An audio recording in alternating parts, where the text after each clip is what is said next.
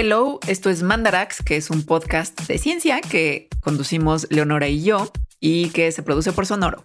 Tenemos redes sociales para que nos sigan desde ahorita, desde ya. En Instagram estamos como arroba las mandarax, en Twitter como arroba mandarax y en Facebook como facebook.com diagonal mandarax lo explica todo.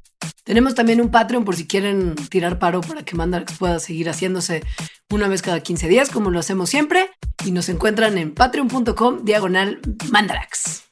Este programa está increíble porque se revelan muchos misterios y muchas edades de las personas que lo están viendo o de las que lo estamos haciendo. Se llama Eres Old, pero así de old. Y tocamos varios de esos objetos y la explicación que tenían que usábamos en los noventas. Por ejemplo, los cassettes, los disquetes, También las cámaras de fotos instantáneas como Baby Polaroids. el trauma del anillo que cambia de color de mi primer beso y porque cambia de color, junto con los vasos de los Looney Tunes que también cambiaban de color. La antena parabólica y porque podías ver muchas más cosas si tenías antena parabólica. Uy, el Magic Eye, que eran estas imágenes en tercera dimensión que hacías visco. Y tenemos también, por supuesto, las pulseritas que se enrollaban en tu muñeca cuando les dabas un golpecito. Así que créanlo o no, hay ciencia detrás de todo esto. Bienvenidos a un episodio más de Mandarax.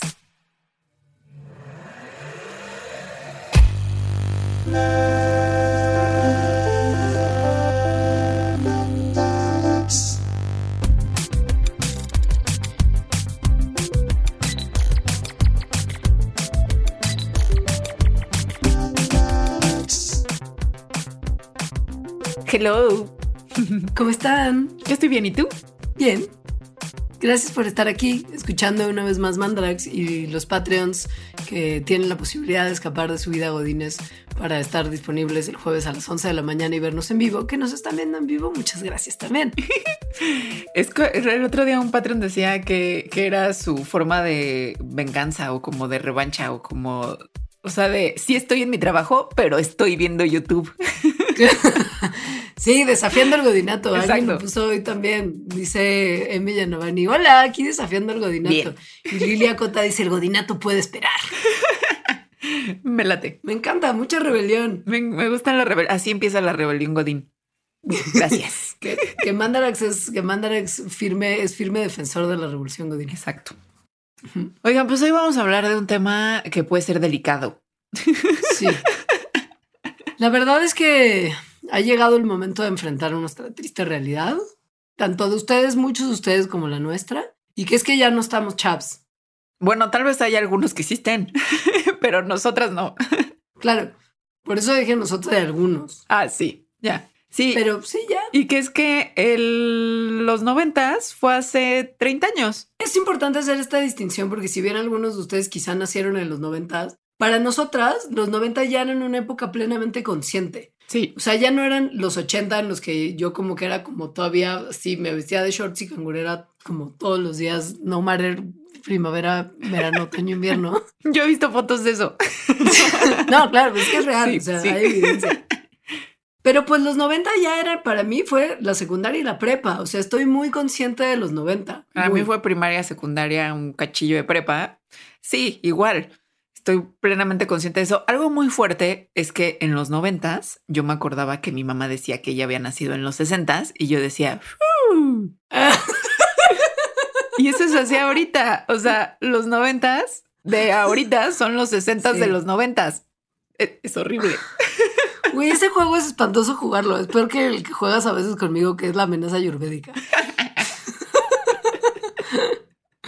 Que es cuando, nada más pequeño paréntesis, cuando Alejandra me dice que como no me comporto ayu- ayurvédicamente correcto, voy a tener un futuro horrible y doloroso. Lo dice la Llorveda. Pero esta, esta, cosa es, esta cosa es fea. O sea, es como sentir que todo lo que además para nosotros era lo del día a día, ahora ya es como una reliquia del pasado que mucha gente ni siquiera entiende, punto número uno, qué es. Y punto número dos, mucho menos cómo funciona, porque además nosotros tampoco entendíamos cómo funcionaba mucho de la magia de los 90. No, por eso este programa también está padre, no nada más, o sea, por el trauma, sino porque se revelan muchos misterios del pasado. Sí, misterios sin resolver. Que ya está, obviamente estaban resueltos, pero no para nosotros. Uno de estos misterios, justo me pasó porque algo pregunté en Twitter y alguien dijo como, ay, mi hijo me preguntó sobre los cassettes y yo le dije, ¿por qué? O sea, porque tu hijo conoce los cassettes, tu hijo de este momento. Claro. Y alguien puso, me valen los niños, ¿cómo se mete la música en los cassettes, malditas de, explíquenos a nosotros. Y dije, sí es cierto. Güey, es un misterio que yo nunca, ni siquiera tan poca mente científica tenía al parecer en esa época, que nunca me lo pregunté. Solo existían y que yo los pudiera además grabar. Yo lo daba por hecho, pero esa magia Sí. como que me tuvo que haber despertado mucha más inquietud. Es muy mágico, bueno, muy científico, en realidad no es nada mágico y tiene que ver con, con que se acuerdan tal vez algunas personas que los disquetes los, los podían borrar todo poniéndolos como arriba de un cuadrito, que ese cuadrito era un imán. Sí, Es que yo recuerdo en los noventas ir a clases de computación y que llevabas un disquete y es como quieres borrar todo lo de tu disquete y como que lo sobaban arriba de un cuadro y ya. sí. O sea, de un cuadro me refiero a un objeto cuadrado. Como un cuadradito, un, sí, como un, cu- un cubito. que era un imán. Sí. Bueno, todo lo de los cassettes, lo de los disquetes, tiene que ver justamente con imanes. Son cintas magnéticas. Ajá. O sea, el cassette, la cinta es una cinta magnética. Y la grabación en cintas magnéticas funciona con un proceso, al parecer muy simple, pero muy, muy misterioso para nosotras, que es convertir señales de audio eléctricas en energía magnética, que imprime un registro de la señal en la cinta como tal, que está cubierta con partículas magnéticas. Esto suena ahorita muy complejo, pero les vamos a explicar por qué no lo es. Nada más como para que sepan antes de entrar en detalle, el que podamos escuchar lo que está en una cinta se logra haciendo lo mismo pero en sentido con- contrario. O sea, convertir la grabación que está en la cinta en energía eléctrica que después se amplifica en sonido. O sea, ida y vuelta. La verdad sí es bastante simple. O sea, a ver, primero, un cassette. Sí, Bueno, la cinta de un cassette es justo una cintilla de un plástico, por ejemplo, un poliéster, generalmente poliéster, que está cubierta, tiene una cubiertilla de óxido de fierro, polvo de óxido de fierro, que el polvo de óxido de fierro son partículas magnéticas. Entonces, este polvillo, el óxido de fierro, está combinado con un aglutinante para que se pueda, para que, que se pegue al plástico y algún tipo de lubricante en seco que hace que no se gasten tanto las cintas. Ahora, súper importante esto del óxido de fierro porque es un material ferromagnético. O sea, significa que estos materiales, los materiales ferromagnéticos, cuando los expones a un campo magnético, o sea, a un imán, se quedan permanentemente magnetizados por ese campo. O sea, sí, como un imán. sí. Piensan que Mandarax fue, imagínense que Mandarax fuera un podcast de los 90 y que en vez de estar grabando en la tecnología súper especial de, del GarageBand, ¿verdad? Que es con lo que grabamos Alejandra y yo, estuviéramos grabando con unas grabadorcitas y unos cassettes, que es como la gente grababa audio en las décadas anteriores. Uno tenía un micrófono, le ponía record a la grabadora con el cassette y se grababa. No solo eso, espera. Había radio, bueno, que sigue habiendo, ¿no? Pero era más, o sea, es lo que se escuchaba y te esperabas a que saliera la canción que te gustaba para grabarla. Y tenías que, ah, güey, todas las grabaciones, como es costumbre de los locutores de radio hablar sobre el principio de la canción y sobre el final de la rola, pues siempre tu principio y final de la rola o estaba incompleto porque te habías esperado a que se callara el locutor o incluía un, un poquito de la voz de, de la persona que estaba presentando la rola. Así es. Así que, amiguitos, son old, pero así de old. Ahora, ¿qué pasaba cuando uno hablaba por el micrófono grabando Mandarax del pasado? Era como, hola chavos, ¿cómo están? Nosotros somos Alejandra. Exacto. Yo también imaginé sonidos del espacio. Como mucho efecto de audio, como muy así. como Mandarax presenta. Alejandra y Leo. Al hablar por el micrófono para hacer toda esa magia del audio de los 90, lo que hacíamos Alejandra y yo en el pasado era generar electricidad que se aplica a un cabezal. Esto del cabezal solo así es, muy simplemente una bobina que está enrollada alrededor de un metal. Y el metal, por acción de la electricidad que le induce la bobina, se magnetiza y genera un campo magnético que actúa sobre las partículas de metal que hay en la cinta, pues, que es un plástico cubierto con partículas de metal. Esas partículas son capaces de retener el magnetismo. Este es el proceso de grabación, pero como les mencionaba, al reproducir pasa lo contrario. La cinta pasa por el cabezal, que ahora no tiene ninguna electricidad que lo magnetice, Y las partículas, cuando está rodando la cinta, pasan muy cerquita del cabezal. Y como esas partículas tienen un campo magnético que ya le habíamos pregrabado, le pasan el magnetismo al metal del cabezal. Es decir, que en pocas palabras, lo que hace que se grabe en una cinta magnética en un cassette es que el sonido, las, ¿no? las, las ondas de sonido se convierten en electricidad. Eso hemos explicado cómo pasa en el Mandarax, creo que del teléfono. Ah, sí. la electricidad se convierte o más bien se atrapa en forma de magnetismo y ese magnetismo es lo que se queda grabado en la cinta con el óxido ferroso que entonces está reproduciendo el patrón de las ondas de electricidad que está reproduciendo el, el patrón de las ondas de sonido. Eso es lo que está en la cinta del cassette. Luego, para reproducirlo, el magnetismo de la cinta de cassette, las partículas de óxido ferroso en cierto patrón, producen cuando está rodando electricidad y esa electricidad es la que se amplifica y se convierte en sonido. Básicamente así. Justo al, en sentido contrario de lo, Ajá. de lo inicial. Y pues esa electricidad que se lleva a una bocina suena, Sí, ¿no? Es, es así, sí. súper fácil. Entonces, las cintas del cassette son como pequeños imanes porque están reteniendo el magnetismo que se indujo en el proceso de grabación y luego cuando se reproducen generan pequeñitos campos magnéticos y esos pequeñitos campos magnéticos inducen la electricidad. Y ya lo escuchamos, ¿no? Como ya dijimos. De, de verdad es bien fácil. Y pues por esto mismo, si pasas una cinta de cassette o un disquete, que ahorita hablaremos de ellos, cerca de un imán, la cinta queda borrada para empezar, pero a veces también la cinta del cassette se deterioraba, que hacía que ya no te sirviera tu cassette virgen, porque así se llamaban, cassette virgen, Sí. cuando no tenían nada grabado, cassette virgen, y tú le quitabas su virginidad a la cinta grabándole cosas. Pues eso es lo que implica. Esta es la tecnología, básicamente así funciona toda la tecnología de cintas magnéticas, que no nada más son los cassettes, sino ahorita vamos a hablar de los disquetes, aunque esos no son cintas, pero también los, los, ya ni me acuerdo cómo se llaman, como cuando donde ves pelis, los VHS. Ah, y el Betamax. Ajá, El videocassette. exacto, el videocassette también funciona Ajá. así, nada más que pues un poco distinto porque no solo reproduce sonido, sino también reproduce imagen. Pero también está en, o sea, magnetizada la cinta de la misma forma en la que estamos diciendo. Entonces, las cintas magnéticas tienen dos cosas, que es lo que las hizo como súper útiles y famosas en su momento, que es que instantáneamente puedes grabar lo que sea y se va a quedar ahí grabado. Y también instantáneamente puedes borrar lo que sea y volver a grabar arriba. Que justo era lo que hacíamos, grababas un mixtape. Lo oías muchas veces, te aburría ese mixtape o ya no tenías dinero para comprar otros, escogías de tus cassettes el que menos te gustaba y lo grababas de nuevo encima. Sí, yo me metí una vez a clases de francés en el CELE, que es el Centro de Idiomas de la UNAM, y nos pedían a fuerzas un cassette, pero esto ya no eran los noventas, o sea, sí soy old, pero no tan old. Sí, no, no estabas en la universidad en los 90. Ajá. Ya no vendían cassettes, o sea, ya era imposible encontrar un cassette. No había cassettes ya y a, y a fuerzas nos pedían uno. Entonces yo iba con la maestra y le decía en francés que, que no, o sea, que, que no, no, o sea, que no se podía. Bueno, reprobé por ese hecho. No, güey. Porque, porque una parte de la evaluación te tenías que grabar hablando en un cassette y yo le decía, me puedo grabar hablando en otra cosa. O sea, le puedo traer un CD y no, solo cassettes.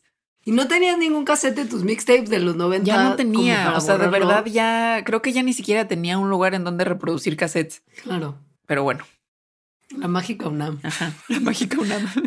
A ver, hay una cosa que sí está detrás que está padre y que, que- que hay que explicar también un poquito, que es lo que le da ese sonido característico y esa magia de escuchar las cosas en cassette, que es una cosa que quizá por eso sabía esa persona que, que te dijo que su hijo no conocía los cassettes, o más bien no entendía cómo funcionaban. Y es que hay hipsters súper desagradables que ahora graban su música en cassettes. Sea, esta persona tal vez es un hipster. A lo mejor un baby hipster. O sea, como músicos que es como de, güey, saqué un disco, pero lo saqué en cassette. Ajá. Y entonces la gente compra cassettes y reproduce cassettes porque suenan Sí, a suenan a cassette. Y eso, pues a muchos músicos les parece que le contribuye a su, A su sonido y tiene algo de sentido, algo de sentido. pues, hipster. Sí. O sea, sí tiene. Pero no por eso vamos a tener una, como un reproductor de cassettes esperando para ver si Grimes saca un disco en cassette porque se oye cool. No, no sé, hay gente que lo hace. Pero dinos por qué ¿Por qué si tiene algo de sentido esto? Pues porque física. La cinta magnética tiene una física particular que justo es muy buscada porque tiene propiedades que se conocen como propiedades de saturación, que son únicas. La cinta solo puede absorber cierta cantidad de energía magnética, pero cuando la sobrecargas, en vez de distorsionarse como cuando sobrecargas un amplificador con sonido así trepándole al 11 y pegando el micrófono y así saturando, lo que hace la cinta es si la saturas, comprime el sonido de una forma que como que lo aplasta y lo vuelve más suavecito. Y que hay gente que dice que, bueno, no hay gente que dice, sino que esa forma en la que lo comprime es armoniosa. O sea, justo no están las frecuencias comprimidas de una manera random que hace, que es lo que hace que suene muy feo y distorsionado, sino que se comprime de una manera que suena armónica. Y este, este efecto de, de sonido de saturación se puede modificar dependiendo de cómo tú quieres grabar sonido en una cinta. O sea, lo puedes hacer para que sea como justo sutilmente placentero o exagerarlo intencionalmente para crear un efecto particular de saturación, pero que sigue siendo muy particular al cassette y que no se encuentra en otro medio. Entonces, pues de ahí la hipsterista es como de cassette. Y te cobran como si, güey, te cobran ese cassette como si te estuvieran vendiendo un vinil. O sea, carísimo. Llamadme payasa si queréis, pero para mí los cassettes suenan horrible. Para nada me gusta. Sí, ese sonido a mí tampoco me late. No. Y cuando se va haciendo la, la, cinta más vieja, se va, se va empeorando la calidad del sonido. O sea, sí pierde. Sí, sí. Y por eso digo, llamadme payasa si queréis, pero de verdad, o sea, he hecho la comparación y no, o sea, suenan muy plano. En fin. Oh. Sí, ok. Pero bueno. Ok, disquete. Disquete. Sí. Esto es de, esto es de más old, creo. Esto es muy importante que sepan, a lo mejor si hay gente que es como, eres young, pero así de young, si están usando como, como Doc, como, como Word, como Microsoft Word, hay un logo que es el que ustedes aprietan para grabar, o sea, como para El, el, el, iconito que si le aprietas para salvar tu archivo, es como un cuadradito con un cuadradito más chiquito adentro. Eso es un disquete. Porque si eres young, pero así de young, a lo mejor ya ni sabes qué significa. Güey, un meme, un meme era como de, Ay, qué lindo. Imprimiste en 3D el logo de guardar de Microsoft Doc.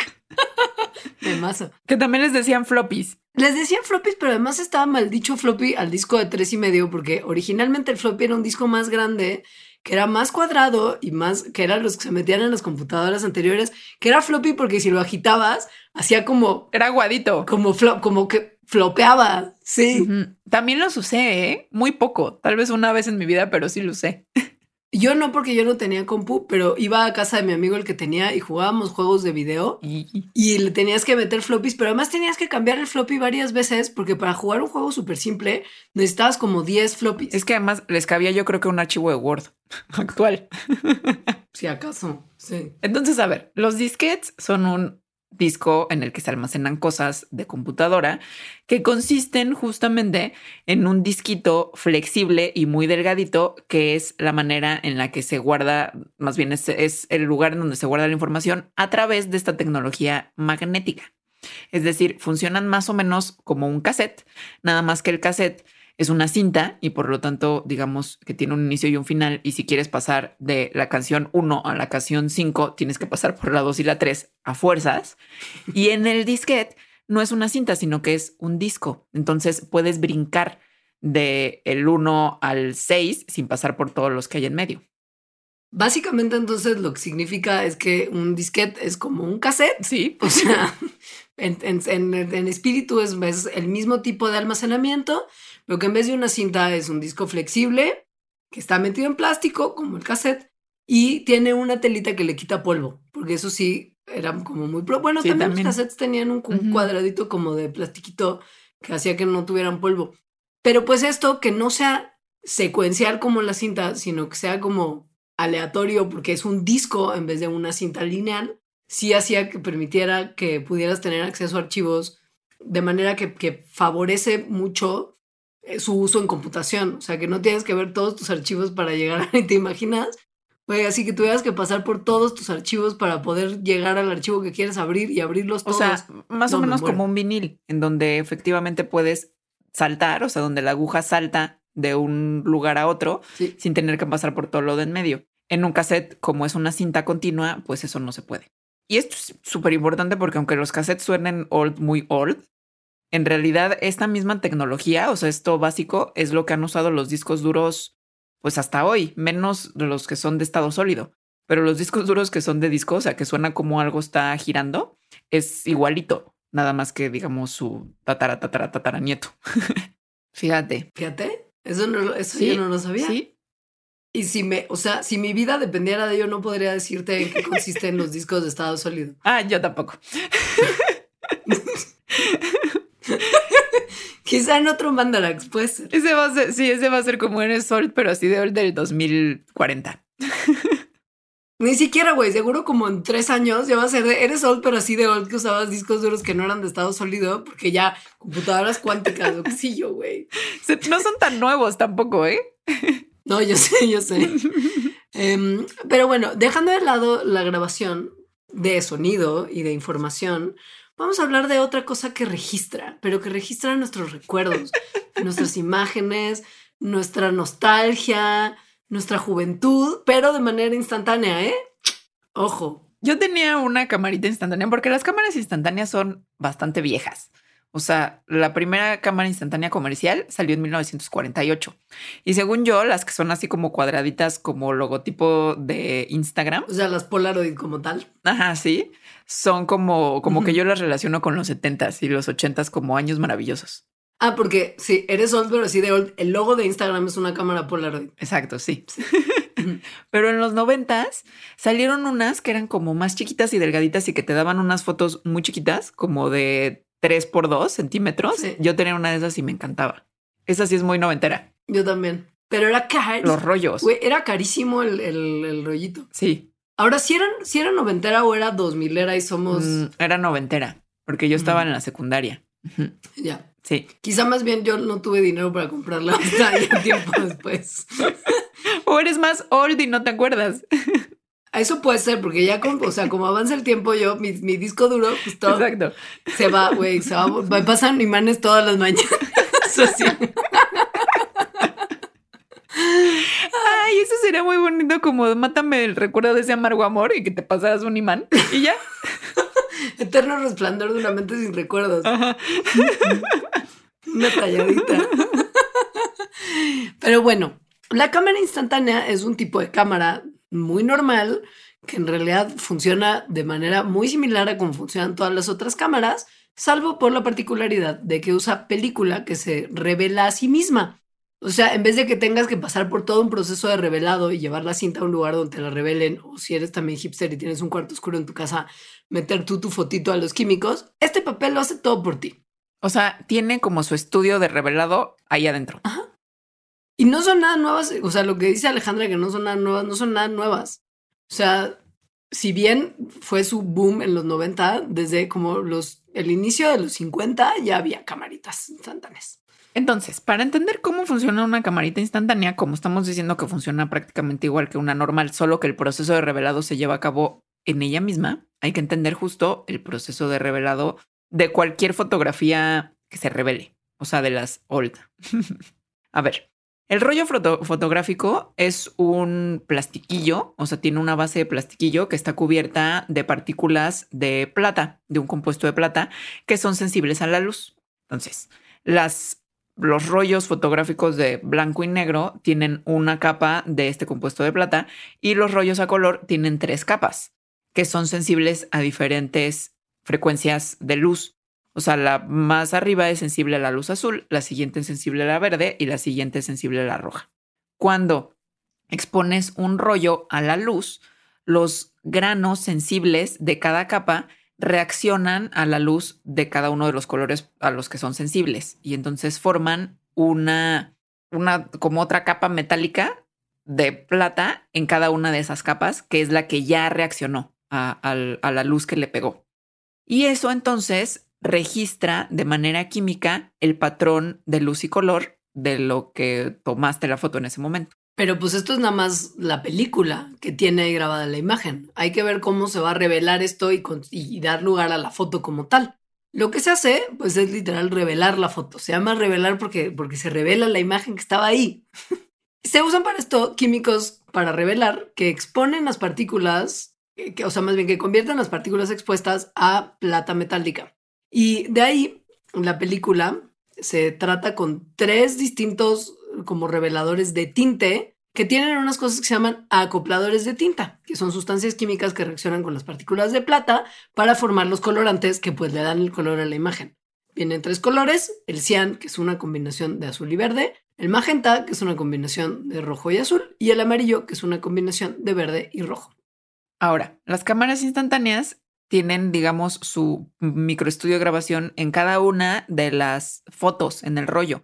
Vienen cargadas con paquetes de papel fotográfico que imprimen la fotografía ahí mismo al ser expuestas a la luz. Por eso, cuando, o sea, si se acuerdan que la sacas y como que cuando sacas la foto la tienes que jalar, la tienes que jalar porque tiene esos paquetitos que tienen la emulsión que hace que al ser expuesta a la luz reaccione con el líquido revelador y entonces se revele la fotografía. O sea, lo que haces es como popear cuando sacas la foto para que salga esa emulsión y se empieza a revelar.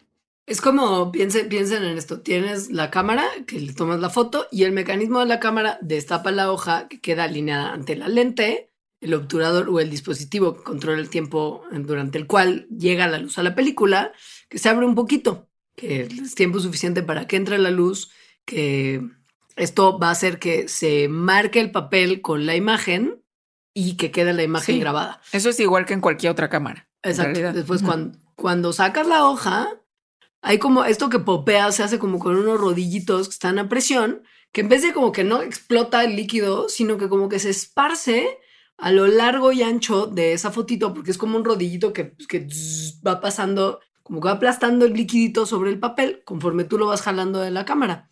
Y esto que se está esparciendo revela la imagen porque reacciona con la emulsión del papel fotográfico. Y ya, en realidad. Ahora, sí, hay una cosa que nada más falta mencionar, que es por qué entonces, si se está revelando conforme tú la sacas, toma tiempo que se revele. Pues es que no es que se esté revelando. Lo que pasa es que para que no se exponga ese papel a la luz, estos papeles también tienen una cosa que es como un opacador que bloquea la luz de, de sobreexponer el papel fotográfico a la luz antes de tiempo. Y cuando le estás como agitando, esperando a que, que pase el tiempo y aparezca tu imagen, no es que se esté revelando en ese momento, sino que es que una parte de lo que está ahí como también en, en los componentes que tiene este papel es ácido que va diluyendo este opacador poquito a poco y revelando la imagen que está abajo. La imagen ya estaba ahí, solamente había algo que la opacaba para que no la pudieras ver y el ácido va quitando poco a poco el opacador y esto es lo que va haciendo que poquito a poquito se vaya viendo tu imagen. Bueno, para que no la pudieras ver, pero sobre todo para que no le diera la luz y que entonces la luz, ¿no? Justo hiciera eh, que vele la foto. Que vele la foto es que reaccionen más las partículas que antes de que se fije lo que se tenga que fijar. Exacto. Shake it like a Polaroid picture. También es de los noventas esa canción, ¿no? Google now. A ver. hey, ya. 2003, eh, que es ah. prácticamente 99. O sea, es mismo que mismo caso. O sea, André 3000 salía laseado en el video, sí. 90. me encantaba ese laseado. Bueno, esto registraba nuestras memorias y nos hacía sentirnos muy bien cuando teníamos una camarita porque podíamos tomar fotos. Pero la realidad es que para mí el símbolo más tremendo de que tú eras una persona como con mucha capacidad adquisitiva. Mucho estatus. Y, mucho estatus, ajá, en los 90 eras, tenías antena parabólica. Porque mientras todos lidiábamos con la caja de cablevisión en la que tenías que apretar botones para tener como, como los canales. Y de MBS. Y de MBS. Si acaso tenías cable, porque yo muchos años era tele abierta. Gracias a Dios pasaban los Simpsons en el 7. Porque si no, pero bueno, cajita de cable, gente de poco estatus. Antena parabólica, millonarios. Pero sí, millonarios o gente del norte. O sea, por alguna razón que no vamos a revelar en este, programa porque sigue siendo un misterio para nosotras, la antena parabólica era más común en el norte del país. Ay, güey, no, Tal vez era más barata, tal vez la traían del United States, no lo sé. De los United. Estas antenas parabólicas de las que estamos hablando no sé si se acuerden, ocupaban tipo todo el techo de una casa. Sí. Era como, era como si una antena de Sky así fuera como 40 veces más grande. No podías ocultar que tenías una antena parabólica. era evidentísimo. Y no, y como que un poco también siento que no podías tenerla en departamento porque ocupabas la azotea de todos los vecinos. Sí. Como Tenías que tener una casa y eso también era de gente con, pues, con más varo. Sí. Entonces, a ver. La antena parabólica funciona de manera, pues básicamente igual que la tele normal. Ok. O sea, que, que la televisión. Análoga. Sí, an- ajá. Sí, sí. ¿Qué es? ¿Cómo funciona? Ok, pues es un sistema que no tiene ningún tipo de cable en el que llega una programación de televisión, llegan unas ondas, que es lo que traen la señal de tele, directamente a la tele que tienes en tu casa. Y estas señales que llegan a tu tele son señales de radio, o sea, son ondas. Las teles normales, digamos, tienen, usan las estaciones de tele para transmitir su señal una antena súper poderosa en la que transmiten estas ondas a las áreas que están a su alrededor. Entonces tú con tu telecita normal en tu casa tienes una antenita chiquita o un, no sé, unos ganchos de ropa, también se puede usar. Que funcionan como antena, pues hacen el, mismo, hacen el mismo efecto. Captan esas ondas, que entonces esas ondas se pasan al aparato de la tele y, y- y puedes ver las imágenes y escuchar los sonidos. Ahora, la cosa con esta tele normal es que el, el que lleguen esas ondas puede verse limitado por muchas cosas. Para empezar, para recibirlas tienes que estar en línea directa, así casi que viendo la antena. Y si hay obstáculos pequeños como, digamos, eh, árboles o, o casas de edificios pequeños, no hay tanto problema. Pero si hay un obstáculo grandote, ¿Qué podría ser un obstáculo grandote? pues pensemos en que, a ver, a diferencia de lo que cree mucha gente del Internet, que es que la Tierra es plana, la Tierra es redonda y ejerce una curvatura que puede funcionar como un tremendísimo bloqueo para estas señales, porque es como, pues, hay algo ahí que bloquea, ¿no? No permite que estés en línea directa de quien está transmitiendo. O sea, un obstáculo grande es la Tierra misma. Sí. ¿Cómo explican eso, terraplanistas? Decir, la Tierra fuera plana, podrías tener televisión abierta de casi miles de kilómetros lejos de la fuente original. Podríamos estar viendo tele de, de- de Chile, Sí, así, con, nuestra, con nuestro gancho para ropa. Pero, ah, ah, como el planeta es curvo, eventualmente rompe la línea directa que está entre el emisor y tu telereceptora. Ujú. Y pues además, la neta es que también hay ciertas distorsiones que son muy frecuentes en la tele abierta, que aun cuando no tienes a la Tierra bloqueándote, pues sí se distorsiona la señal. Porque sí hay obstáculos que la, que la distorsionan. la televisión satelital, que no es esta que ocurre por antena y que el planeta es una limitante, la televisión satelital resuelve este problema porque transmite la señal a partir de satélites que están dando la vuelta a la Tierra. Entonces, la televisión de satélite transmite estas radios usando justo las, los satélites y los recibe en tu casita usando las famosas antenas parabólicas. En inglés, antena parabólica se llama satellite dish, porque son satellites los que emiten y reciben la señal. O sea, y un dish el que lo agarra porque realmente es como un bowl, o sea, es como un tazón. Y por eso dish se llama dish, porque tienen unas antenitas que son también curvas. Porque equipo, porque equipo creativo. Todo se explica con los 90. Nunca hemos podido superar nada. Y no es casualidad que tenga esta forma de dish, o sea, de bowl, de, de tazón, porque como tiene la forma cóncava, entonces esa forma cóncava, cuando llega una onda del satélite que la está mandando, lo que hace es que pega hacia ese platito, hacia el platillo, tal cual hacia el dish. Y no sé si, o sea, si visualicen ahorita una antena parabólica o la de un dish o la del Sky, es el platillo ese, Ajá. pero luego le sale como un microfonito que tiene adelante. Una cajita. Como un una algo, cajita. sí. Exacto. Entonces, la, no, el satélite manda señal, pega en el, en el plato, como está cóncavo, cuando rebota, lo rebota hacia esa cajita. Y esa cajita es lo que lo transmite a la tele. Así tal cual. Es muy sencillo. O sea, es una cosa muy, muy simple. Sí. Pero pues bueno, ahora justo pues, o sea, es tan simple pero tan útil que ahora justo muchos de los sistemas de televisión fifi moderna usan versiones miniatura de ese mismo receptor con la misma forma y mismo sistema porque funciona, man, funciona. Pero sí, y bueno, cada vez se fueron haciendo más chiquitos, pero sí era toda una cosa el tamaño de esas antenas parabólicas en los 90. Me hubiera gustado que se llamaran platos satelitales. Hubiera tenido mucha más onda que antena parabólica. Sí, real. Sí. Pero bueno, eh, antena parabólica, algo que yo nunca pude tener. Lo que sí pude tener y exitosamente ver un par de veces. ¿Cómo? Bueno, sigue, sigue. O sea, sí, lo, sí lo logré. Sigue, Sí ahora te logré. critico. No, sí lo logré, pero era mucho más fácil para mí si hacía visco. O sea, me evitaba estar ahí un rato. Ok. Sí. Porque había las dos maneras de verlo. Estás haciendo el Magic Eye. Estoy haciendo el libro Magic Eye. Esos libros o, o cuadros, porque también era de muy buen gusto en esas épocas. comprar un póster de Magic Eye, enmarcarlo y ponerlo en tu casa.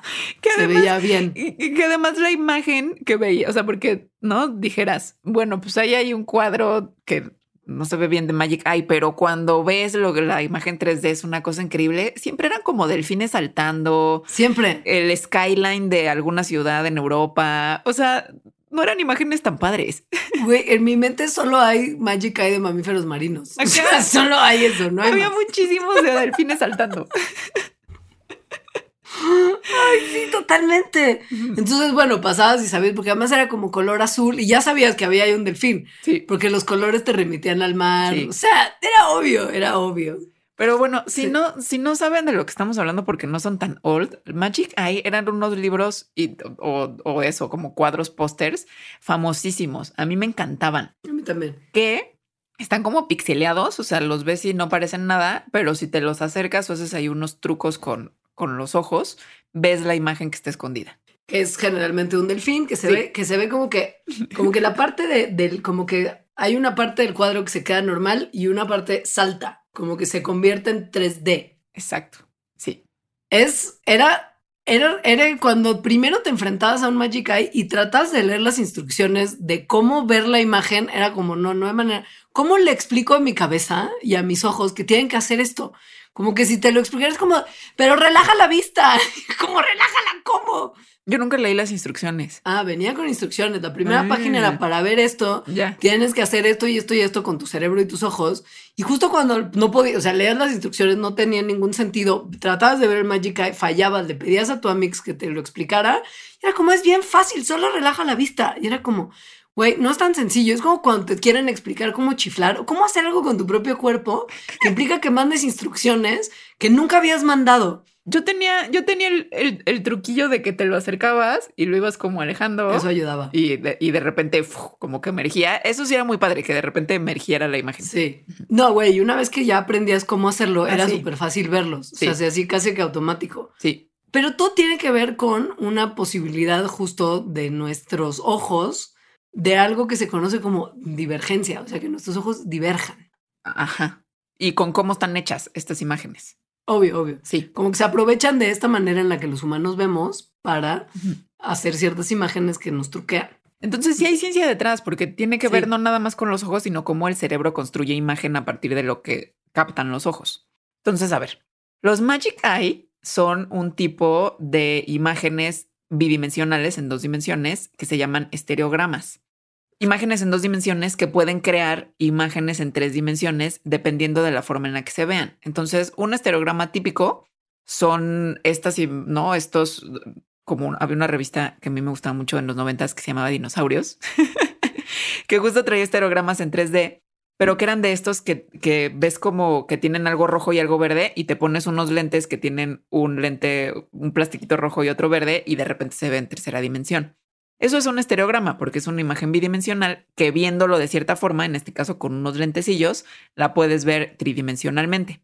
La cosa con los Magic Eye es que son autoestereogramas, o sea, no necesitas ningunos lentecillos ni nada más que la imagen para tener esta ilusión óptica. No se ocupa prop, digamos. Exacto. Y lo que entonces pasa con, con tu, con tu cabecita es que si bien hay eh, posibilidad de verlos haciendo viscos, porque sí hay una realidad que hay estereogramas particulares que se ven así, pero los Magic Eye también se podían ver así, salvo con la particularidad de que no los veías que te saltaban, sino que se iban para adentro. Era muy loco eso también. Pero los que, los que justo la manera correcta de ver los Magic Eye era con la visión divergente que les mencioné hace un segundo. Que solamente quiere decir que en vez de ver directamente una imagen, tienes que hacer que tus ojos diverjan como si estuvieras viendo a través de esa imagen y no la vieras directo. Por eso te digo que las instrucciones no eran simples, porque este concepto no es tan fácil de agarrar. Pues es como mirando al horizonte, pero con una, pero con un libro enfrente. Exacto. Sí, justo. Sí. Cuando dejas que tus ojos diverjan, en vez de fijarlos a una de las imágenes, porque si eran muchas imaginitas como repetidas a lo largo de la hoja. Como pixelillos. Cuando, ajá, cuando dejabas que los ojos divergieran en vez de ver una de las imágenes en particular, cada uno de tus ojos está viendo su propia imagen. Nuestros cerebros están muy acostumbrados a tener dos imágenes distintas y convertirlas en una, porque eso es como funciona nuestra visión, porque recibimos imagen de dos ojos distintos que nuestro cerebro pega. Entonces, como nuestro cerebro está acostumbrado a hacer esto, asume que las dos imágenes repetidas son realmente una imagen nada más, que está más atrás y es más grande de en realidad que tienes el libro pegado aquí, como pegado, pegado a la nariz, que está realmente cerca y son dos imágenes que están muy cerca una de las otras. Esta, estas cosas de, de imágenes tan pegadas una de las otras que tu cerebro interpreta como que están más lejos, ocurre en toda la página del Magic Eye. Son varios pares de imágenes repetidas que nuestro cerebro interpreta equivocadamente como que son una sola. Y entonces por eso interpreta como que es algo que está más lejos y que sobresale, como algo que estamos viendo en 3D, porque es como funciona nuestra visión normal. O sea, Magic Eye, Johnny, el cerebro está muy loco. O sea, son lo mismo. Son lo mismo. sí, sí van. Sí. Entonces, eso explica por qué justo funcionaba esta técnica de ponerlo como cerca sin estar viendo nada y seguir con la vista como perdida y de repente en esa vista perdida se integraba esa imagen porque el cerebro estaba haciendo esa integración. Claro, como que cree que está viendo el horizonte de cosas que hay en 3D, pero en realidad lo que está viendo es cerca, una cosa que, que, que, te, que te, da ese mismo efecto dentro de tu cabeza. Estos pares de imágenes que están repetidos en, en intervalos muy cercanos en, en el esterograma, que de hecho, si tienen alguno por ahí, una reliquia del pasado, se puede ver, o sea, sí medio que podías ver si, si te empezabas a fijar. Cuando haces eso, como el truquillo y que el cerebro lo comienza a integrar, parece que están más cerca de ti. Eso hace que salten. O sea, eso es lo que hace la tercera dimensión.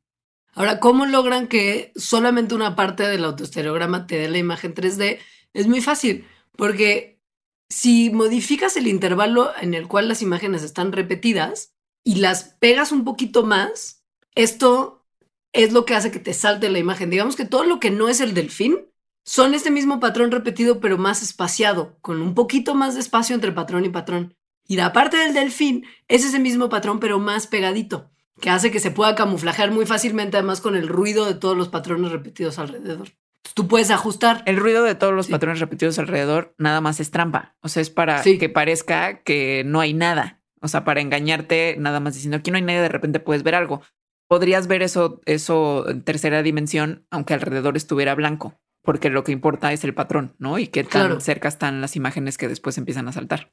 Pero se hubiera visto como el delfín ahí, como sobre blanco. Solo no lo hubieras visto en 3D, lo hubieras visto en 2D. Sí, exacto. Y te hubiera saltado en 3D al momento de poner la vista pacheca. Entonces no habría habido el truco, porque no es que hubiera aparecido, sino que no es que hubiera estado escondido, ¿no? Sino que más bien de 2D se iba a transformar en 3D y ya.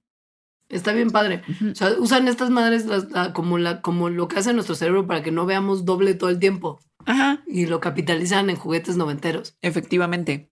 Porque pues sí estamos viendo, entre comillas, doble todo el tiempo. O sea, un ojo ve una cosa y otro ojo ve otra. Solo que parece que vemos una sola por esta integración que hace Johnny. Y que Johnny además crea a partir de su imágenes en 3D. Que es una cosa muy padre, que es una cosa que se llama estereopsis y que la ciencia lleva estudiando como dos siglos y que capitalizan todos los, los lentes de tercera dimensión, las técnicas de realidad virtual, todo. Sí. padrísimo. Sí. Y que sí. depende de tener eh, dos ojos. O sea, por eso la gente que pierde visión en uno pierde eh, profundidad en lo que está viendo. Totalmente. Te latería que hiciéramos una breve pausita considerando que llevamos ya 45 minutos de recuerdos noventeros. Oh my God, tanto. Oh my God. sí. Ahora volvemos patreon.com diagonal mandarax. Suscríbete desde un dólar al mes para acceder a contenido exclusivo, agradecimientos en los programas y beneficios extra muy misteriosos que pronto les compartiremos. Patreon.com diagonal mandarax. Creo que de las tres cosas últimas que vamos a hablar, las tres me encantaban. Sí, a mí también. A mí estas no tanto, pero tengo que confesar que recién adquirí una como porque para bicicleta Mm. funcionan muy bien cuando son reflejantes porque te las puedes poner en el tobillo. O sea, todavía venden pulseras que se enrollan. Sí, totalmente. Te digo que es una cosa como muy popular para ciclistas Mm. porque la guardas en rollito, la desenvuelves, te pegas en el tobillo y ya tienes un reflector Claro. que te ocupó bien poco espacio. Estas pulseras que se enrollan, no sé cuál sea su nombre correcto en español. Ah, pulsera slap. En inglés se llaman slap wrap o slap bracelet. Mm. Yo creo que nunca les llamé por ningún tipo de nombre en los noventas. O sea, nada más era No, como no. eso que existía.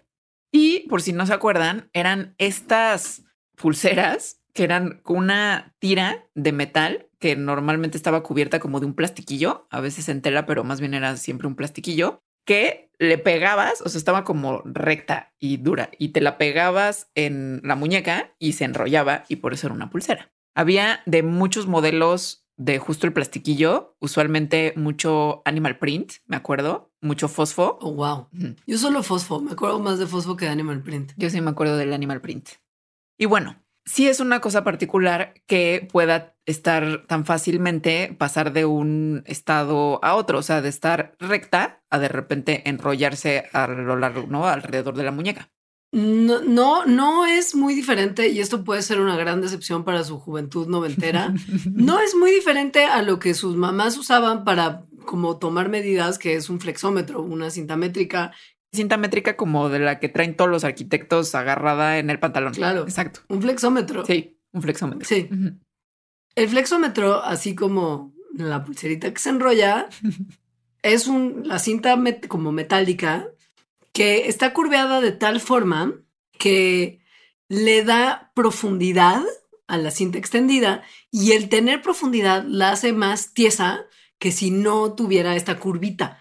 Por eso los flexómetros justo están como curveaditos y cuando los estiras aguantan un ratito estirados.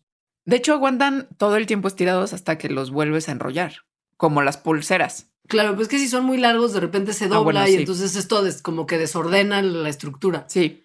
Estas cintas, o sea, de los flexómetros, pueden lograr eso porque la parte de abajo, digamos como la parte que hace como cuenquito, está deformada para que sea tantito más larga que la parte de arriba. Y eso es lo que logra que estén curveaditas hacia arriba. Que así es como no, o sea, si tienen ahí un flexómetro, eso es muy evidente, que están curveaditas hacia arriba. Cuando mm, piensan en estas pulseras, cuando deformas de alguna manera la, la cintita como pegándola con tu muñeca, la estás deformando en la dirección contraria a la que estaba deformada inicialmente y por eso se enrolla. Esto pasa porque este tipo de metal curveado tiene lo que se conoce como dos estados estables, que quiere decir que son estados en los que ese metal está en esa posición y está ok estando así. No tiene como la necesidad de cambiar de estado y doblarse o estirarse, porque ese sería como su estado natural. No, está ok como está. Está ok cuando está estirado y está ok cuando está doblado. Son dos estados estables. Y lo que sí es que para pasar de uno a otro sin que arruines tu juguete, porque lo estás distorsionando todavía más y quizá pierde esto y ya no se puede doblar, sí tiene que pasar como por un estado plano, o sea, como que tiene, como que, tiene que aplanarse más. Y este estado es más inestable, que hará que siempre vaya o a estirarse como a estar recta o a regresar al rollito. Como que siempre tenderá a estar en alguno de sus dos estados estables, originales. Sí, eh, creo que esa es la palabra clave, te- que tiende a estar en alguno de esos dos. O sea, prefiere de verdad estar en alguno de esos dos. Sí. Entonces, este tipo, bueno, porque además las pulseras que se enrollan, sí se inventaron porque alguien tenía una cinta métrica y la vio y dijo, ah, esto puede ser un juguete para los niños. Sí, no, Ajá. no, no ent- no entiendo el salto, pero, pero me hace todo el sentido una vez que ya existe. Ajá. Lo que sucede cuando se enrollan, o sea, cuando le pegas en tu muñeca o en cualquier cosa, es que se vuelven planos, o sea, las pulseras que estaban curveaditas, o sea, bueno, o el metal, ¿no? Que estaba curveadito hacia, eh, hacia lo ancho, se vuelve plano hacia lo ancho y por lo tanto se enrolla hacia lo largo. Cuando están tiesas, están al revés, están planas hacia lo largo y enrolladitas hacia lo ancho. O sea, el enrolladito va hacia arriba, ¿no? A eso me refiero con el ancho. Ese es los dos estados en los que pueden estar. Plano en lo ancho y enrollada a lo largo, pulsera.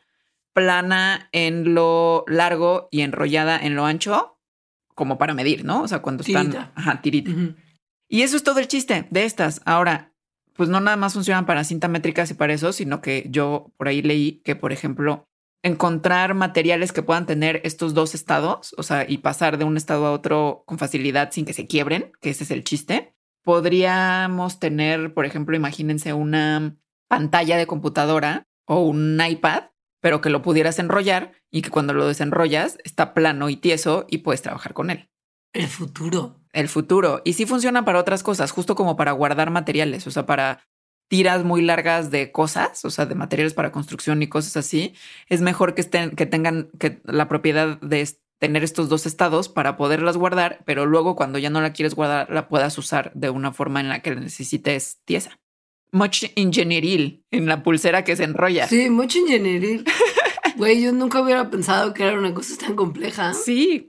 Sí. Bueno, es que en realidad no es compleja, es muy simple, pero funciona, o sea, puede funcionar para muchas cosas, porque no muchas cosas tienen dos estados en los que sean estables y se pueden quedar así. Claro. Ahora, pensando en cosas que tenían dos estados, pero que uno de ellos claramente no era estable y tendía a no permanecer en ese estado mucho tiempo, cosa que daba mucho coraje, eran estos objetos que también se usan mucho ahora. Eso es una cosa que se, se, se, re- se reconceptualizó, pero sigue habiendo. Porque, por ejemplo, lo que en mi etapa muy juvenil eran pepsilindros de los Tiny Toons que cambiaban de color con el frío. Los amaba. Ahora son tazas godines que cambian de color cuando les pones tu café. Entonces una taza que parece negra se va poniendo como papá te amo cuando le echas café caliente. Pero eh, nada supera esos pepsilindros, porque más los No. colores de los que se ponían eran como azul y rosa muy concentrados. Sí, eran rosa, verde, morado y azul. Ajá. El azul era el del Box Bunny Piratita, el rosa de Babs Bunny, el morado del demonio de Tasmania Bebé y el verde del Pato Lucas Piratita. ¿Cómo te acuerdas? Güey, porque pregúntame algo de mi carrera, no me acuerdo de nada. Pero de eso, todo. A ver, estos materiales que cambian de color tienen un nombre, se llaman termocrómicos. Es, o sea, la termocromía es el secreto que tienen justo los que no eran pepsilindros, ¿eh? eran como unos vasos. Eran como de sabritas, además. Ajá, sí, Como sabritermos, una cosa, o sea, pero no tenían nombre. pero tampoco los podías echar como a tu mochila porque no cerraban con taparrosca. Como que No. nada más cerraban. Eran como de, como de tapa, como de que la, como que entraba presión Exacto. y tenía un popote, pero se salía el agua por todos Sí, lados. no, no eran muy Sí. buenos. No. Era lo máximo igual. Ajá. Lo máximo. Entonces, bueno, estos vasos y, por ejemplo, los anillos que cambian de color son, tienen cosas que son termocrómicas y por eso cambian de color, justamente. Los anillos que cambian de color, como por el que perdió la vida Macaulay Culkin por ir a buscarle el anillo de color Cierto. a Anna Clumsy al bosque en mi primer beso y que lo atacan las abejas y era mortalmente alérgico a ellas en un momento muy traumático de los 80, en una de los 90. No, yo creo que sí es de los 90. ¿Crees? My Girl, yo creo que es principios de los 90. Google. Google it. Pero bueno, el termocromismo es este cambio de color por temperatura, como su nombre lo indica. Lo indica. ¿Y qué? ¿De qué año es? 91. ¿Viste? No. Sí. Sí. Güey. Sí. Porque tiene un anillo de esos. Esos anillos son muy noventeros, que justo es lo Es que cierto. vamos a explicar. Tienes razón. Hay dos tipos principales de materiales que tienen efectos termocrómicos. Unos son, por ejemplo, las tazas Godín ahora de Eres el mejor papá. Yo acababa, yo tenía una, ya la regalé, que era de dinosaurio, que salían los dinosaurios y le echabas y se convertía en museo. O sea, se convertían ¿Y en por- fósiles. ¿Y por qué la, por qué la regalaste si suena como una super taza? Porque ya tengo muchas tazas y vino un amigo y le gustó mucho y se la regalé. Ah, la regalaste por buena onda, no por Sí. deshacerte de ella. Sí, la regalé por buena onda. Sí. Entonces, esas cosas son del tipo que usa unos colorantes que se llaman leuco. Y el otro tipo de materiales que tienen efectos termocrómicos son, por ejemplo, los anillos como el de mi primer beso, que tienen cristales líquidos que cambian de color y que los teléfonos inteligentes y las computadoras tienen ese tipo de tecnología. Hablemos primero de los vasos, de los Tiny Toons, Los más importantes. los más importantes. Estos tienen un, es como, están, están impresos con estos colorantes leuco que empiezan siendo transparentes o de un color en particular, que en este caso era blanco, y después, conforme la temperatura sube o baja, cambian de color o algo se hace visible en ellos. Que en este caso, la imagen siempre estaba, pero cambiaban de blanco a los colores como muy fosfo y muy brillantes que Alejandra describió. Los colorantes leuco son sustancias químicas orgánicas, que quiere decir que están basadas en carbono, que cambian de color cuando la energía calórica hace que sus moléculas cambien eh, como de ida y vuelta a dos estructuras que son sutilmente diferentes, que una se conoce como la forma leuco, que es la que no tiene color, y la forma no leuco, que es una forma que tiene color. Las formas leuco y no leuco absorben y reflejan la luz de forma diferente y por lo mismo se ven distintos, muy distintos colores cuando se usan como tinta para, para poner sobre una superficie, en este caso un vaso de plástico. O es el mismo colorante que puede cambiar de cierta forma su estructura química y que por cambiar tantito su estructura química absorbe o refleja la luz de formas distintas y como esto es lo que determina el color, por eso hay primero un color y luego el otro. Y esto creo que explica el gran misterio de por qué estos vasos de los Looney Tunes dejaban de colorearse tanto con el tiempo. Y es que los lavabas y les ibas quitando la pintura que estaba impresa. O sea, porque yo lo que me explicaba en ese momento era como que perdían sensibilidad. Pero no, más bien se están descolorando. Güey, claro. Sí. Lo acabo de... Es el misterio revelado. Eres muy lista. No, no da mucho más, o sea, no da mucho indicador de nada más que frío y caliente el colorante leuco. O sea, distinguía, le ponías agua fría y se cambiaba muchísimo de color y se iba entibiando el agua y perdía el color así. O sea, es una cosa como muy rústica. Es como blanco-negro tal cual. Exacto. y, esto es porque solamente pueden estos, estos colorantes cambiar entre su forma leuco y no leuco como de ida y vuelta. O sea, no hay una forma intermedia. No. Sí, por eso no es que fueran rosas y sean azules y en el momento pasaran por morado. No, sino que es una forma o la otra. Exacto. Que cambia un poco cuando hablas de los anillos de mi primer beso. Ah, qué trauma, ¿eh? Esa película. no sé por qué nos las ponían de niños. Yo tenía seis años cuando salió esa película. Porque tienes que empezar a lidiar con la pérdida y tienes que entender que tus amiguitos pueden morir si tú eres tonta y pierdes tu anillo en el bosque. Porque además esa es la moraleja. Murió por tu culpa. Sí. y entonces por eso Anna Klumsky nunca volvió a tener ningún papel hasta VIP. A ver, los anillos, esos que cambiaban de color de mi primer beso, mi primer beso no ocurre en los noventas, o sea, la historia, sino ocurre como en los setentas, que es cuando esos anillos empezaron a volverse muy populares y siguieron siendo muy populares, yo creo que hasta ahora. En estos anillos tienen una piedra, que es la que cambia de color supuestamente por el humor en el que estás, ¿no? Y entonces te dicen si estás enamorado porque es rojo y en fin. Ahora, esa piedra que tienen los anillos es en realidad un cuarzo hueco o un vidrio hueco, o sea, un contenedor de vidrio, que adentro tiene cristales líquidos que son termocrómicos. Esto está increíble. Sí. Cristal líquido suena como wow, súper acá. y, lo, y lo es, porque se comporta en momentos como un sólido y se comporta en momentos como un líquido. Los que nos interesan en particular, que son los que cambian de color con tu humor, tienen formas o fases que se conocen como la fase nemática y la fase esmética, en las que las moléculas se ordenan de alguna manera como cerillos en una cajita, o sea, como en capas y apuntando más o menos todos los cristalitos hacia el mismo lugar, que hablaremos un poco más de esto más adelante. Entonces, si tú reflejas luz en cristales nemáticos líquidos, un poquito de ella, de esta luz, se va a reflejar de vuelta de una manera muy particular que se conoce como iridiscencia que es esta cosa como tornasolada que aparece como por ejemplo en burbujas de jabón o en manchas de aceite o de como de un líquido viscoso que está en el piso en el asfalto y le da el sol. Es esta cosa como pues justo como tornasolada, muy noventera también. Ese tornasolado de, de forma simple es que llegan, o sea que las ondas de luz se reflejan hacia los cristales que están pegados al cristal que le pegó, ¿no? Originalmente la onda de luz y se empieza a sumar eso que están reflejando en un proceso que se llama interferencia, que es lo que produce el reflejo que nosotros ya vemos. Entonces, el color de la luz que se refleja, la que ya llega a nuestros ojos, depende de manera muy precisa de qué tan cerca estén los cristales pegados unos a otros. Es decir, si están, ¿no? como esto que decía Leonora, de como en una cajita de cerillos, pues pueden estar más o menos cerca. Y como están reflejando la luz hacia ellos también, entonces, la suma, digamos, de esas reflexiones es la luz que ya nos llega a nosotros.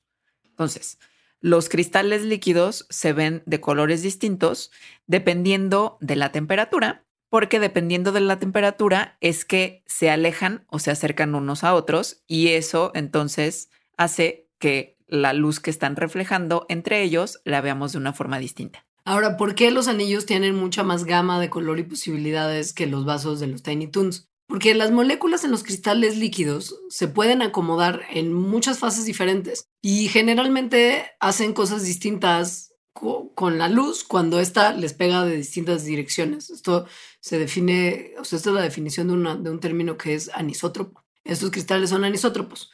La luz les pega de maneras distintas y ellos hacen cosas diferentes con ellos. En algunos aparatitos o, como cosas termocrómicas como estos anillos, los cristales empiezan a temperaturas muy bajas en la fase esmética, que quiere decir que las moléculas están organizadas en capas que se pueden deslizar muy fácilmente la una al lado de la otra. En esta forma esmética son totalmente transparentes porque reflejan súper poca o prácticamente nada de luz. Permiten que prácticamente toda la luz pase a través de ellos. Pero cuando aumenta la temperatura, cambian a una fase diferente que se llama quiral o colestérica y empiezan a mostrar colores que van cambiando conforme la temperatura va aumentando. Entonces, si tú lo estás viendo desde afuera, en tu dedito, así como, wow, estoy súper bajón, lo que empiezas a ver es un material que cambia de ser transparente a tener un color distinto conforme la temperatura aumenta y después se regresa a su estado transparente, que es como el estado como normal. Pero lo que está pasando adentro es que tienes un montón de moléculas que están haciendo cosas que son radicalmente diferentes dependiendo de los pequeños cambios de temperatura. Por eso el espectro en el que cambian de color los anillos de luz no es nada más de blanco del termo a rosa o a verde o azul o así, sino que van para arriba y para abajo en el espectro rojo-violeta conforme se van poniendo más calientes o más fríos. O sea, funcionan muy distinto que los termos de los Looney Muy. Sí. Pero pues esto es de que cambian según tu humor o sea, pues no es, poco piña. O sea, sí es cierto que tu temperatura corporal va aumentando conforme tu humor cambia de repente. O sea, cuando te enojas, por ejemplo, sientes que tu cara así se pone como caliente y roja. Pero igual y tu dedo no. O sea, exacto. Sí. Y o sea, no, no, están reflejando tu humor, están reflejando tu temperatura corporal que oscila de repente por muchas razones. Sin que el humor sea la causa. No. O sea, eso mi primer beso nos mintió. Sí, un poco. Bueno, eran niños y a los niños se les miente mucho en toda época. y pues nada. Eso es todo. Eso es em, todo. Para los Patreons que tienen contenido extra, vamos a seguir hablando sobre los Sea Monkeys y sobre estos cositos que usualmente son un dinosaurio que echas en agua y crecen. O sea, cosas a las que les avientas agua y hacen como, como, como cosas que no harían de otra forma. Si quieren saber cómo hacerse Patreon para que puedan ver este contenido y todos los otros contenidos extra que tendremos ya en los programas, visiten patreon.com diagonal mandrax. Muchas gracias por escucharnos. Sí. Adiós.